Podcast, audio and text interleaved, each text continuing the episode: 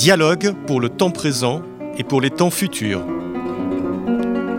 Une émission de Marc Wielinski, tous les dimanches de 13h à 14h sur RCJ. Où va notre monde? Comment mieux le comprendre? Que puis-je faire pour l'améliorer? Que m'est-il permis d'espérer? Aujourd'hui, la vie secrète des gènes avec Evelyne Ayer.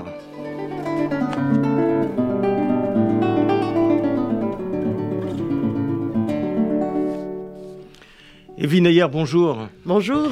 Euh, Evelyne, vous étiez venue euh, il, y a quelques, il y a quelques mois sur Pilpoul nous parler euh, de l'Odyssée des gènes. Oui. Et vous revenez aujourd'hui pour continuer à nous parler des gènes, de l'ADN, de la génétique, dans un nouveau livre paru chez Flammarion, La vie secrète des gènes. Toutes les questions que vous voulez vous poser sur les gènes et sur l'ADN, euh, que, que vous avez toujours eu envie de vous poser et que vous pouvez, euh, auquel vous pouvez avoir la réponse. Alors, euh, Evelyne Ayer, vous êtes euh, professeure euh, d'anthropologie génétique au Muséum d'histoire naturelle. Tout à fait.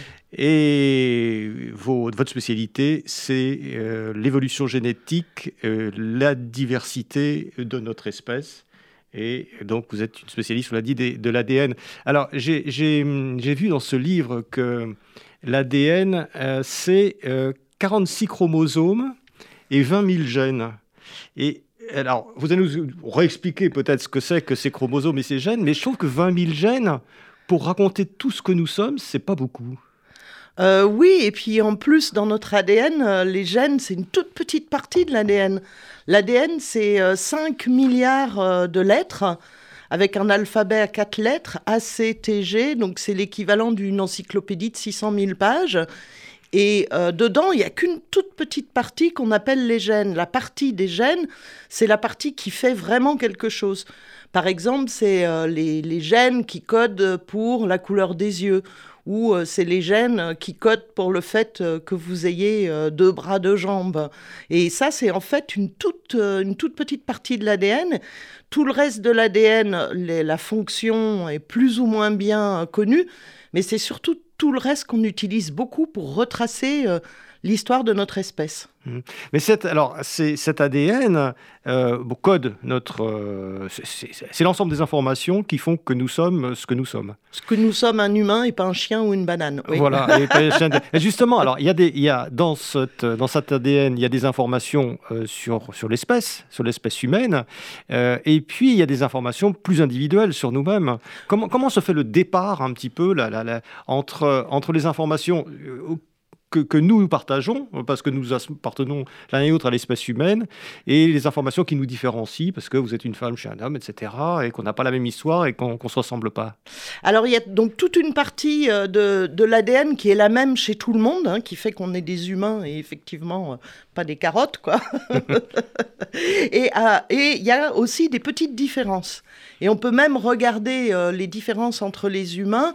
Les différences sont de l'ordre de 1 pour 1000, hein, c'est-à-dire qu'on est identique pour notre ADN à 99,9%. Donc toute cette partie qui fait finalement qu'on est un, humain. Et 1 pour 1000, c'est euh, ce qui va faire un peu notre individualité d'un point de vue euh, génétique. Donc des différences morphologiques, des différences d'apparence. Et ça, c'est. Alors, ça, c'est. Donc, on, on- il y a un pour mille euh, de, cette, euh, de ce patrimoine génétique qui nous différencie les uns les autres, même si euh, nous avons des aspects qui peuvent être très, très, très, très différents. Il y a, voilà, il y a, il y a des noirs, il y a des grands, il y a des petits, il y a des, ceux qui ont les cheveux frisés, il y a, il y a- toutes sortes de. de- Et ça, c'est sur 1% du. Un du- pour de- mille. Un pour mille, oui, un pour mille de l'ensemble. Oui, c'est Voilà. ça, sur 1 pour 1000 de l'ensemble. Et en plus, dans ces 1 pour 1000, il y a, il y a plein de différences qui ne font rien. Et il y a seulement une petite partie de ces 1 pour 1000 qui font des différences visibles. Ouais. Donc en, en fait, euh, c'est vrai qu'on on se, on se ressemble beaucoup. Quoi. Et entre humains, on se ressemble beaucoup plus, par exemple, que les orang-outans entre eux. Ouais. Les orang-outans entre eux, il y a trois fois plus de différence entre deux orang-outans qu'entre deux humains. Ce qui veut dire que c'est exactement la même espèce partout et que les couleurs, euh, par exemple la couleur de peau, euh, c'est quelque chose d'extrêmement, d'extrêmement récent presque, presque volatile, en fait, d'une certaine façon. Ça, ça peut évoluer au cours des générations. Ça évolue, ça, on sait que ça a bien évolué euh, plusieurs fois dans, dans, notre histoire et les petites variations impliquées dans les différences de couleur de peau se comptent sur les doigts des deux mains, quoi. Il y en a une dizaine euh, environ. Donc, mmh. euh, c'est pas grand-chose, quoi. Mais bon, c'est important quand même dans, dans nos différences d'apparence. Ouais.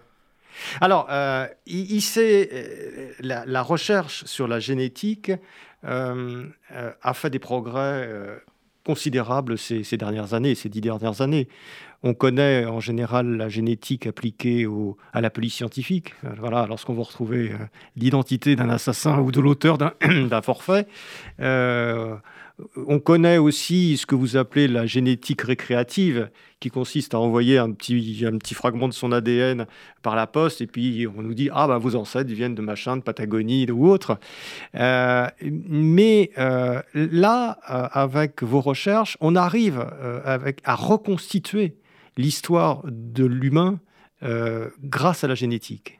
Oui, en fait, c'est c'est depuis, je dirais, grosso modo, depuis les années 2000 où il y a eu le séquençage du génome humain. Et du coup, on a euh, des données euh, au niveau de l'individu, c'est-à-dire on a euh, des, des, outils pour avoir euh, cette diversité, ces différences euh, entre les individus, et on, se sert de ça pour reconstituer d'une part euh, l'histoire, pour reconstituer aussi des choses plus inattendues, comme par exemple les manières dont les gens faisaient famille dans le passé, ou euh, reconstituer aussi des adaptations dans, dans le passé. Et euh, donc on a ces nouvelles informations.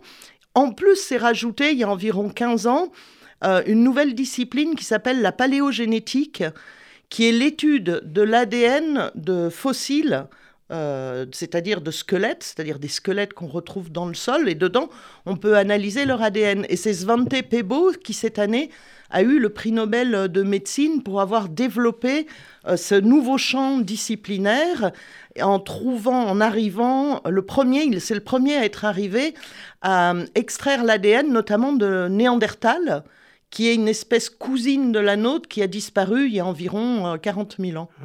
Oui, parce que le principe, euh, Evelyne Ayer, euh, hein, je rappelle ce livre, La vie secrète des gènes, le principe, si j'ai bien compris, il, il, est assez simple, c'est-à-dire qu'on prend des ADN, plus les ADN sont proches, plus on a des ancêtres communs. C'est voilà, c'est ça, ça, le principe. Donc, donc, plus on est éloigné, plus on, les ancêtres sont lointains, donc plus il y a pu y avoir de dissémination, de choses comme ça. Et c'est comme ça qu'on qu qu qu reconstitue un peu l'histoire et la géographie aussi de, l'humanité. Oui, alors ce qu'il faut rajouter, c'est tout à fait exact, ce qu'il faut rajouter, c'est que vous pouvez voir votre ADN comme plein de petits bouts que vous avez reçus d'ancêtres différents. Euh, vous recevez la moitié de votre ADN de votre père, la moitié de votre mère, un quart de chacun de vos grands-parents, un huitième de vos arrière-grands-parents. Et donc, euh, une manière, euh, je dirais, de se représenter tout ça, c'est ce grand livre-là de l'ADN. Chaque chapitre, vous l'avez reçu dans cette différent. Et donc, on peut comparer entre deux individus, tous leurs ancêtres, et voir s'ils en ont des communs ou pas, et surtout les dater. Mmh. Alors, euh, euh, faisons un sort tout de suite à, à, à Néandertal, puisque c'est assez récent. Euh, euh, Néandertal, c'est une des branches de, de, de, de l'humain, une des branches les plus récentes, parce qu'il y en a eu plein. Oui. Il y a eu plein de, branches différentes dans l'histoire de, Homo. Mmh. Voilà. Enfin, ça, vous, vous racontez ça très bien.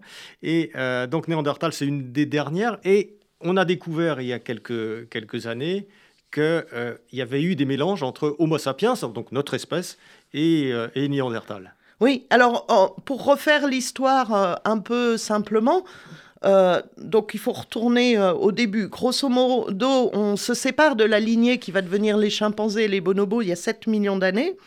On évolue en, en, Afrique, donc la lignée humaine, et notre espèce, Homo sapiens, apparaît il y a entre 200 et 300 000 ans en Afrique. Elle va sortir d'Afrique il y a environ 70 000 ans. Et au moment où elle sort d'Afrique, elle va rencontrer euh, des descendants de sorties plus anciennes, à savoir par exemple Néandertal. Euh, Néandertal, lui, est issu d'ancêtres qui sont sortis d'Afrique il y a 600 000 ans. Nous, c'est il y a 70 000 ans. On se rejoint au début au Moyen-Orient, où les deux euh, espèces coexistent et à ce moment-là, il y a des croisements. Et c'est grâce à la paléogénétique, grâce à l'ADN de Néandertal, euh, que l'on a pu voir que tous les humains qui ont des ancêtres à l'extérieur de l'Afrique ont reçu un petit peu d'ADN de Néandertal, environ 2%. Mmh. Oui, donc, donc Néandertal continue à vivre en nous, enfin pour autant que nous soyons pas les, les, Africains n'ont pas cette, ascendance néandertale, mais tous les autres peuples de la planète euh, ont plus ou moins du Néandertal en eux. Quoi. Voilà, ils ont un petit peu de Néandertal en eux. Mais en Afrique aussi, on en retrouve un peu, parce que euh, bien sûr, notre espèce, elle est sortie d'Afrique, mais après, il y a eu des mouvements dans l'autre sens. Hein, c'est jamais étanche. Hein. Oui, très bien. Alors, euh, nos, vous, vous, vous, parlez de, de, cette génétique, vous parlez de nos ancêtres, et vous, vous faites un raisonnement qui est assez simple, que tout le monde peut faire, c'est-à-dire qu'on multiplie on, a deux parents, on a quatre grands-parents, etc. Et on arrive très vite à des sommes à des, chiffres colossaux, c'est-à-dire que euh, autour de l'an 1000, on doit avoir euh, des, millions d'ancêtres, c'est ça Même des milliards, je crois, si je refais le calcul, je ne me souviens plus du chiffre. Mais euh, ça veut dire qu'il y a mille ans, euh, on, avait des, millions d'ancêtres. Donc, et comme il n'y avait pas des milliards de gens sur Terre, ça veut dire que nous sommes tous cousins, en fait. Oui, en fait, ça veut dire que votre arrière-arrière-grand-mère paternelle est peut-être aussi votre arrière-arrière-grand-mère maternelle. Et, et, que si vous vous comparez à, à quelqu'un d'autre sur la planète, et eh ben vous, avez certes, vous avez forcément euh, des ancêtres communs. Et on peut même, avec des, calculs mathématiques assez simples, euh, montrer que euh, le premier ancêtre commun à tous les Européens daterait d'environ 2000 ans et à toute la planète d'environ 6000 ans. Donc on est tous cousins, oui. Non, mais c'est plutôt récent. Enfin, 2000 ans, c'est voilà, c'est pas grand-chose. Ah oui, mais vous, avez des, vous avez des calculs encore. Ça veut dire que tous les Européens, enfin tous ceux qui, sont, qui ont du, du, une essence européenne, des ancêtres qui étaient en Europe depuis longtemps, euh, ont un ancêtre commun. Il y a, au moins, non, mais même, même, les calculs sont encore euh, plus fous. C'est que, en fait, il y a 1000 ans en, France, on a euh, quasiment tous les mêmes ancêtres. C'est-à-dire que si vous refaites votre généalogie et que vous retrouvez, par exemple, que vous descendez de Charlemagne, moi, je peux vous affirmer, sans risque de me tromper, que moi aussi, je descends de Charlemagne. Voilà. C'est incroyable. Ouais, ouais, euh, c'est fascinant. C'est assez fascinant. D'ailleurs, vous dites, vous dites euh, dans, dans, ce, dans ce livre, hein, La vie secrète des euh, que Gengis Khan, qui a vécu il n'y a pas si longtemps, aurait 16 millions de descendants mâles. Vous allez nous expliquer un petit peu. 16 millions d'hommes actuellement descendent de, de Gengis Khan. Oui, alors ça, ça a été analysé avec ce qu'on appelle le chromosome Y. Le chromosome Y, c'est celui qui est transmis euh, de père en fils. Et quand on analyse le nord de l'Eurasie, qui correspond à peu près à l'ancien empire de Gengis Khan, on voit qu'il y a euh, des chromosomes, des formes de chromosomes Y qui sont surreprésentées. Et avec les outils de la génétique, on peut dater de quand est cet ancêtre commun de ces chromosomes Y surreprésentés. Et on tombe à la période de Gengis Khan. Alors, ça ne veut pas dire formellement que c'est Gengis Khan. Il faudrait aller retrouver sa tombe, creuser, extraire son ADN. Mais en tous les cas, c'est compatible avec la période historique de Gengis Khan parce qu'on est dans des sociétés très, on dit, patrilinéaires où en fait vous transmettez votre statut social de père en fils et plus vous avez un statut social élevé, plus vous pouvez vous reproduire parce que vous avez plus de femmes ou alors vos, enfants survivent mieux. Et ça, c'est transmis à vos fils qui, eux, à leur tour, ont aussi un statut social élevé et donc une meilleure reproduction. Et ça fait un effet boule de neige. Et hmm. ce qui fait que finalement, en très peu de générations, ça vous fait un nombre de descendants mâles qui atteint euh, le million. Quoi. Alors ça, ce qui est fascinant, c'est qu'on voit à ce niveau que le... Que, que, que le, la génétique, la descendance, c'est pas uniquement une affaire biologique, mais il y, a aussi de l'historique, du politique, du social, euh, de l'économique dans, dans, tout ça. Ah bah c'est ce qui me fascine avec l'ADN, c'est finalement qu'on arrive à, retracer euh, des événements, on va dire, plutôt, euh, plutôt sociaux dans, dans ce cas-là. De la même manière qu'on peut, avec l'ADN, voir si des gens sont issus de mariages entre cousins ou pas, et on peut reconstituer aussi des, voilà, des éléments de la manière de faire famille dans le passé. Oui, mais là, si on reprend le cas de Gengis Khan, c'est l'organisation de la société euh, mongole euh, à cette époque, avec euh, cette puissance de quelques, de quelques seigneurs, ils n'étaient pas si nombreux que ça, euh, qui dominaient la société, qui ont imprimé leur, leur, gène d'une certaine façon et qui ont créé toute une population sur, sur tout un bassin de population. Enfin, le Turkménistan, l'Afghanistan, enfin partout ouais, mais où les Mongols sont passés. On retrouve des phénomènes un, peu analogues à des, à des échelles plus proches de nous. Par exemple, j'avais pu étudier des populations dans, dans le Haut-Jura où, de la même manière, alors c'est pas des succès reproducteurs aussi élevé, mais euh, ceux qui reproduisaient le mieux leur gène dans la population, c'est ceux qui avaient accès à la terre. Donc euh, les euh, propriétaires terriens, au fil des générations, ont eu des descendants qui sont restés sur place, qui ont eu des descendants qui sont restés sur place, alors que les immigrants, enfin à l'échelle régionale qui arrivaient dans ces régions, au bout de une, deux, trois générations, repartaient. Et donc, on arrive à voir là, euh, donc euh, pour Gengis Khan, c'est certainement un, pouvoir euh, politique. Et là, dans, le Haut-Jura, c'est tout simplement d'être propriétaire terrien. c'est ce qui fait une, population, ce qui stabilise une certaine population et, une, et une lignée. Voilà, ce qui fait que du coup, ces populations-là, dans le cas des du Haut-Jura, ont des petites spécificités génétiques que n'ont pas les autres populations autour. Et Ayer, quelles sont les, populations euh, sur Terre qui sont les plus anciennes? Ah bah, c'est un terme euh, étrange parce que en fait euh, toutes les populations ont le, ont le, même temps quoi parce que on, est tous issus des sapiens d'il y a entre 200 et 300 000 ans. Donc toutes les populations remontent à 200 ou, ou, 300 000 ans. Donc nous on raisonne pas comme ça. D'accord. Mais il n'y a, pas des groupes humains qui sont, qui sont restés euh, d'une certaine façon plus, plus proches ou plus, euh, plus autonomes que, que, d'autres, où tout le monde s'est mélangé tout de suite Alors non, il y a effectivement des endroits de la planète où les, les mélanges euh, ont eu lieu seulement à certaines périodes données. Si on prend les aborigènes d'Australie, on sait avec les données génétiques que la colonisation réussie de l'Australie date d'environ 50 000 ans. C'est-à-dire que les aborigènes d'Australie euh, descendent de gens qui sont arrivés il y a à peu près 50 000 ans, ce qui est après euh, les, dates archéologiques. Il y a peut-être des gens qui sont arrivés avant, mais ça n'a pas marché. Donc eux, ils sont restés pendant euh, quelques euh, dizaines de milliers d'années isolés du, continent d'Asie de l'Est. Mais après, il y a eu des mélanges. Donc eux, à un moment donné, ils sont restés plus ou moins isolés. C'est des moments où sur la planète, on était très peu nombreux. Euh, on se comptait en millions euh, d'habitants sur l'ensemble de la planète. Donc il y a des gens qui, pour des raisons géographiques, sont restés à certains moments un petit peu isolés. Et quand on commence à être beaucoup plus nombreux sur la planète, ça n'existe plus. Mmh. À ce moment-là, il y a forcément des rencontres. Mmh. Et, ces gens-là, en Australie, venaient euh, d'Indonésie, c'est ça de, bah, ils ont, On pense qu'ils ont longé euh, en sortant d'Afrique. C'est une, une voie qui est partie et qui est restée dans les zones tropicales et qui a longé euh, les différents territoires en restant dans les zones tropicales jusqu'à arriver en Australie. Je vous rappelle que l'Australie est colonisée avant l'Europe. Hein. Ouais. Hum.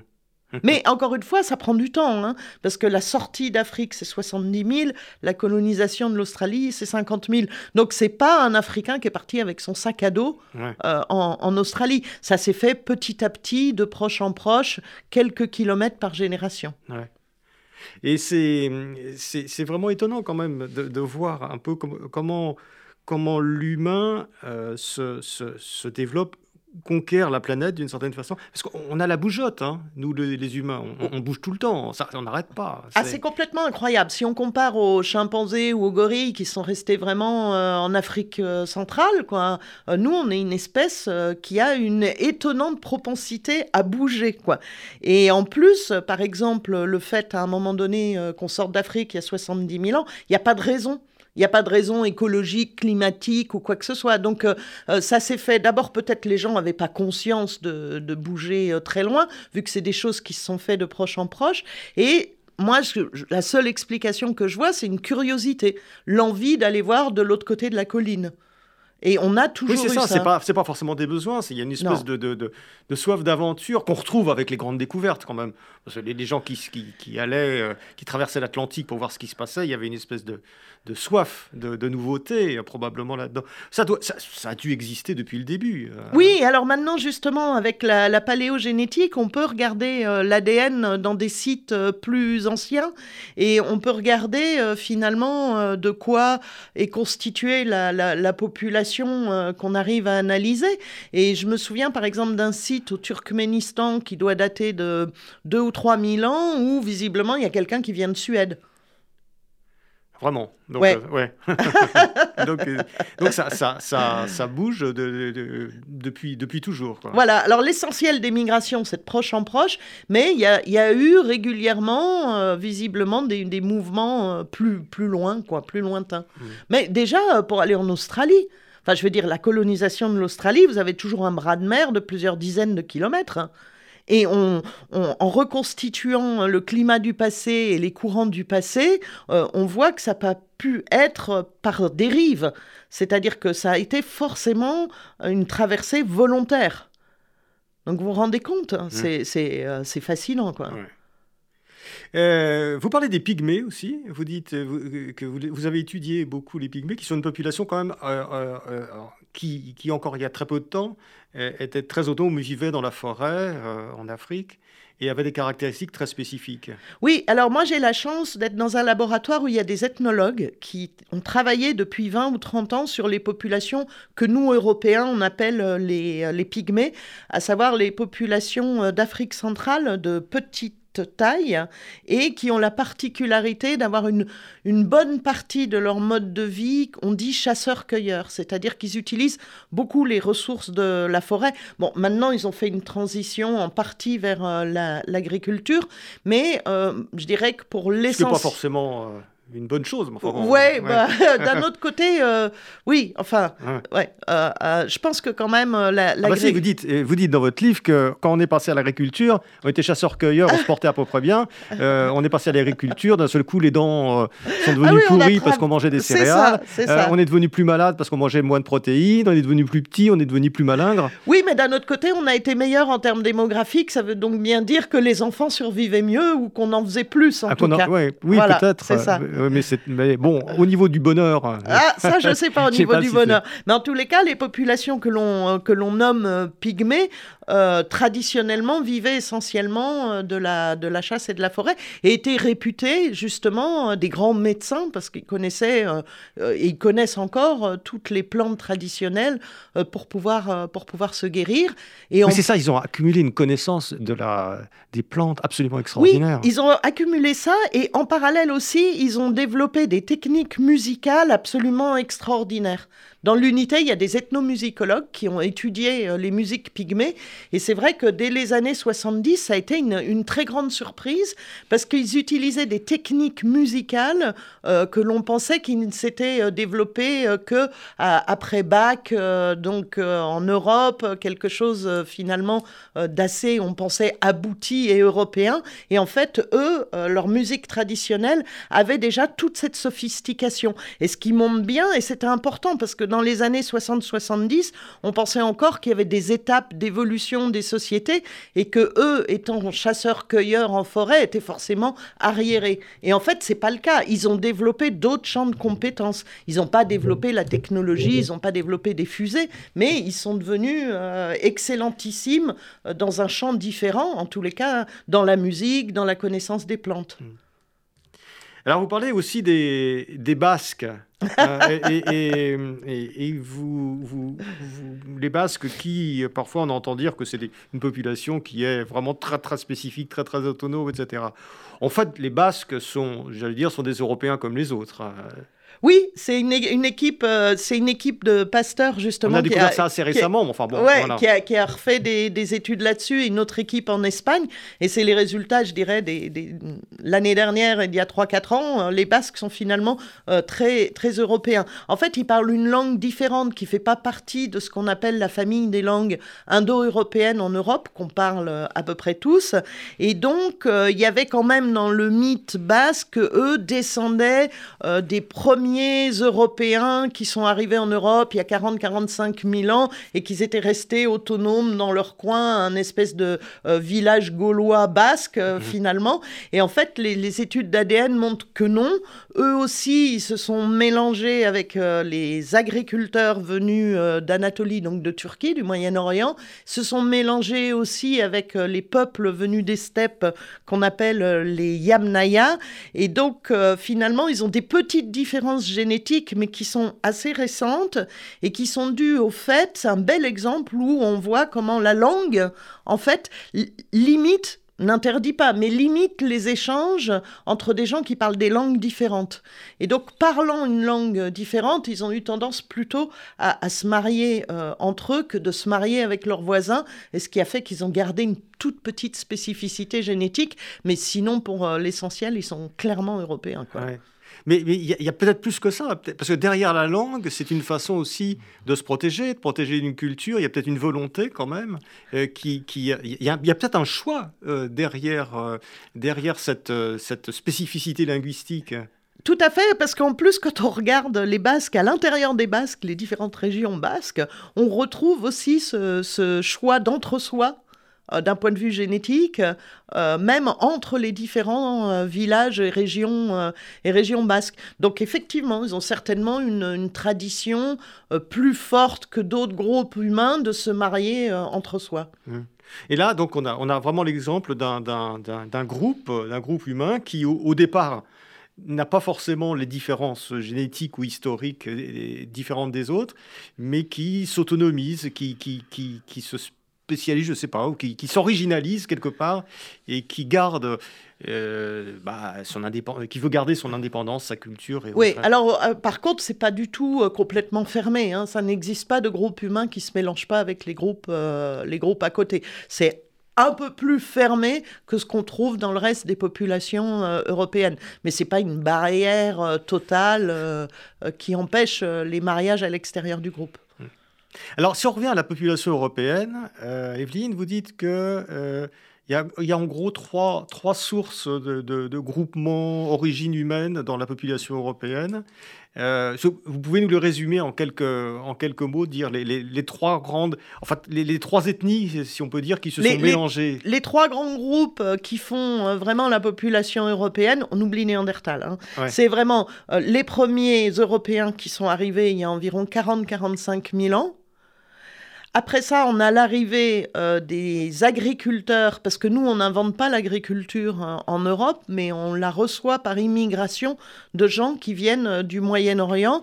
Donc il y a environ 8000 euh, ans, on va dire, grosso modo 6000 ou 8000, ça dépend dans, quel endroit de l'Europe. Et après ça, on a l'arrivée, il y a à peu près 5000 ans, ce qu'on appelle l'âge du bronze, euh, de euh, peuples venus des steppes, les Yamnaya, venus à peu près du nord de la mer Caspienne, et qui eux aussi euh, vont arriver et se mélanger. Ce qui fait que quand on regarde l'ADN de quelqu'un qui a des ancêtres en Europe à l'heure actuelle, on va voir clairement dans son ADN des bouts d'ADN qui correspondent à ces chasseurs-cueilleurs, des bouts qui correspondent aux agriculteurs donc venus de Turquie, d'Anatolie, et des bouts qui viennent de l'âge du bronze.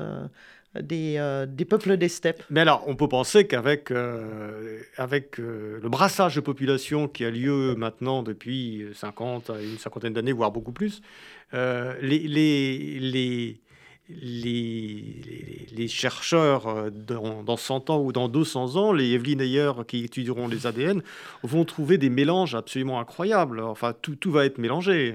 ah bah oui, on va avoir des nouveaux mélanges, parce qu'en fait, ce qui change à l'heure actuelle, c'est pas tant le, pourcentage de gens qui migrent, hein, qui est étonnamment stable, hein, même d'un point de vue démographique, depuis une centaine d'années, 3% euh, euh, uniquement de la population mondiale euh, bouge.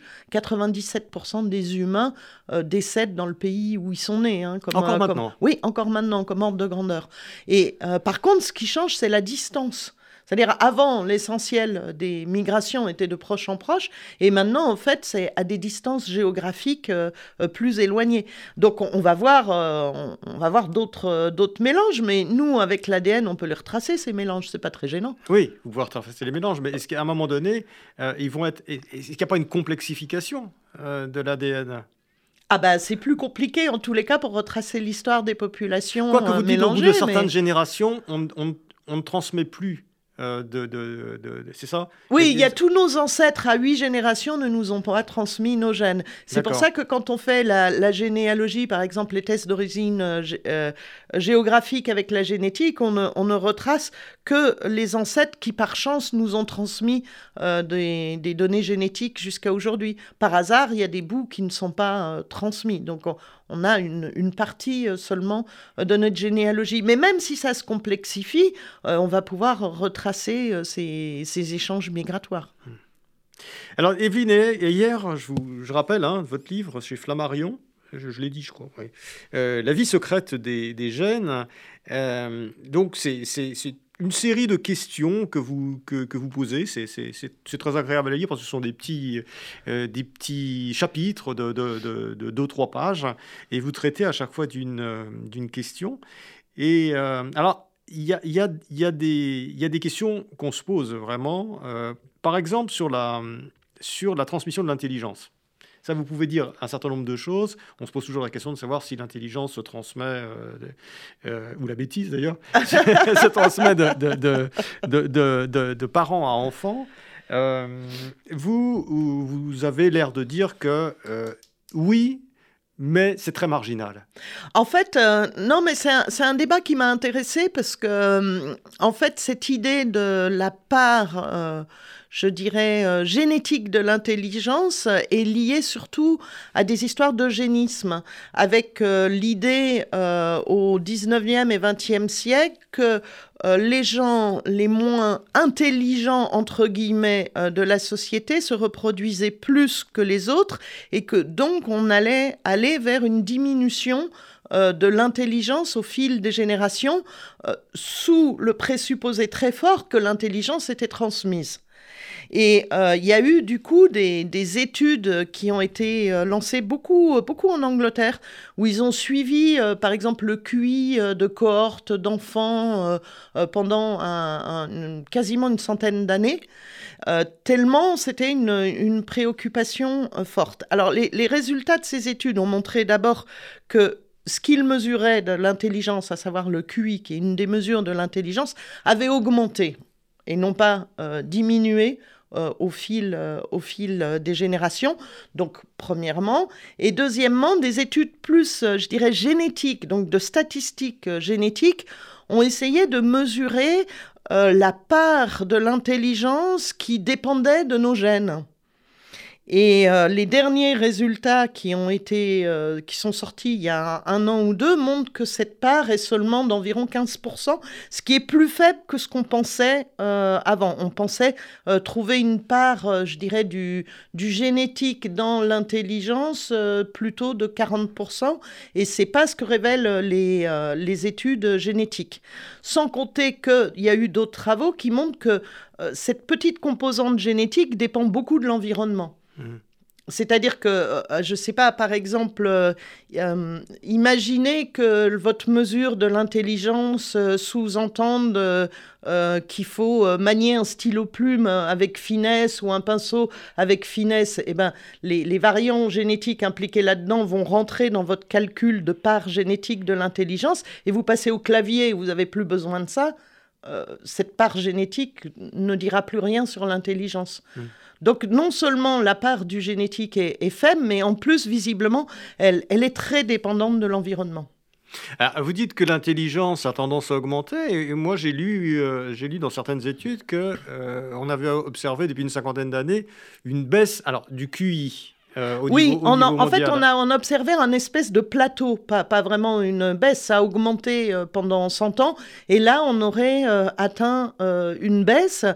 Et là, bon, c'est pas mes travaux de recherche, mais c'est une question qui m'intéresse, donc euh, j'ai essayé de fouiller un peu en détail ce qui se passait. Les mesures du QI ont plusieurs composantes, dont une composante qui est l'utilisation du vocabulaire. Et il semblerait que ce soit cette, euh, cette composante euh, qui est diminuée. Vous avez une partie liée à la logique, une partie liée à la représentation spatiale et une partie qui est liée au vocabulaire. Et effectivement, en, termes de vocabulaire, cette mesure du QI aurait tendance à stagner, euh, voire, euh, voire à baisser. Mais encore une fois, attention, hein, le QI, c'est une des mesures de l'intelligence. Ça mesure pas l'intelligence créative, l'intelligence euh, sociale. Enfin, il y a plein d'autres formes. Bien sûr, mais ça mesure quand même, ça mesure quand même quelque chose. Oui, hein, ça, mesure, la capacité à finalement à répondre à des, à des questions euh, logiques. Et effectivement la mesure du QI est un bon prédicteur euh, du succès scolaire, sachant que quand même au départ quand ça avait été mis en place, c'était justement pour deux raisons. En France, c'était pour détecter les gens euh, qui auraient une mesure plus faible pour les aider parce qu'en fait le QI change pour les aider, pour leur faire un soutien scolaire euh, plus fort. Et en Angleterre, c'était l'inverse. Ils voulaient repérer les enfants qui étaient intelligents malgré des conditions sociales faibles pour finalement leur permettre de faire des études quand même. Mais on imagine bien que le QI, enfin c'est un petit peu marginal comme discussion par rapport aux jeunes, mais que, que, que, le QI puisse diminuer si on a moins de mots à sa, disposition. Enfin, intuitivement, euh, on peut, on peut penser euh, à ce genre de choses. Oui, peut-être si, si, vous, euh, si vous utilisez le QI, par exemple, pour euh, euh, peut-être développer des pensées abstraites, pourquoi pas, mais d'un autre côté, par exemple, quelqu'un qui a un vocabulaire plus faible, mais qui sait coder des choses absolument fascinantes en intelligence artificielle, il réussira peut-être pas bien à votre test de QI, où il y a toute une partie de compétences du vocabulaire, et pourtant il est intelligent. Hum. Euh, Evelyne Ayer, il y a quelques jours, euh, euh, on a annoncé euh, le, le, le, 8 milliardième ah humain sur Terre. C'est-à-dire qu'on a, je ne sais plus quel organisme d'ailleurs qui décompte, je ne sais pas si c'est l'UNESCO. C'est l'ONU, oui. C'est l'ONU qui a annoncé qu'on avait donc dépassé les 8 milliards d'humains. quand je fais un peu le calcul, les gens de mon âge, euh, ou un petit peu plus âgés euh, ont vu pendant leur vie leur population, la population de la Terre euh, multipliée par 3. En oui. Gros. puisque je suis né dans les années 50, et les années 50, on était 2 milliards et demi, etc. Quand j'étais à l'école, j'étais tout petit, on disait qu'on était, on venait de passer les 3 milliards. Donc en gros, on a triplé ça peut pas être sans conséquence sur, sur l'humain et sur son développement, le fait d'être, d'être passé à 8 milliards. Enfin, il y a un effet de masse qui est, absolument considérable. On n'a jamais été aussi nombreux, de loin. Oui, alors, Qu'est-ce que euh, ça vous évoque? Là, je parle voilà, à la bah scientifique. Moi, ce, que, ce, que, ça m'évoque, ça m'évoque euh, deux choses. C'est-à-dire que les discours avant étaient catastrophistes en disant 8 euh, milliards, on va tous mourir, on n'arrivera pas à se nourrir, ce qui n'est pas le cas. Et certes, il y a des endroits où il y a de la famine, mais c'est plutôt euh, des, des, désorganisations sociopolitiques que vraiment de la quantité de nourriture euh, accessible. Donc, ça me donne une vision euh, assez optimiste de, de l'humain. Et l'autre chose qui est assez fascinante, c'est que maintenant, il y a 60% des individus sur Terre qui vivent dans des endroits où on est loin du seuil de renouvellement, où les femmes ont nettement moins de deux enfants par femme. Donc on est vraiment euh, dans une dynamique de décroissance de la population, euh, de la population humaine. On obtiendra à peu près à la fin du siècle dans les 10 milliards, et puis après la population va décroître. Oui, et ça, à mon avis, ça va être euh, une expérience fascinante. C'est dommage, je pourrais certainement pas y être, mais je trouve que d'être dans, dans, une situation de, de décroissance, bon, ce qu'on vit déjà dans, dans certains pays, ouais, de décroissance démographique, euh, ça va être quelque chose d'assez. Euh, ça va être une autre manière de, voir le monde, de voir, euh, de voir la planète. D'accord, mais avant de voir la décroissance, on va voir encore la croissance de 2 milliards de, de, oui, personnes. Oui, mais pour l'essentiel de la croissance démographique à venir, elle est essentiellement en Afrique où il y a des densités de population qui sont très faibles par rapport, par rapport à l'Europe. Donc, ah, les densités de population sont très faibles, mais quand même, la pression sur l'environnement a jamais été aussi, aussi importante. Un pays, un, un Africain euh, consomme euh, en termes euh, d'utilisation du CO2 environ 100 fois moins qu'un Européen. Oui, d'accord. Enfin, il y a des phénomènes comme la déforestation, des phénomènes comme le... L'essentiel de la déforestation, elle est due à notre vision, à notre consommation en Europe ou en Amérique du Nord. Oui, d'accord. c'est plutôt, enfin, ce que je veux dire, c'est que, et puis il faut bien rappeler que sur ces 8 milliards, il y a 30% de cet accroissement démographique qui est dû au fait qu'on vive plus longtemps. Si vous avez une espérance de vie à 60 ans et que vous passez une espérance de vie à 90 ans, vous êtes plus longtemps sur la planète. Vous êtes un tiers de temps en plus sur la planète.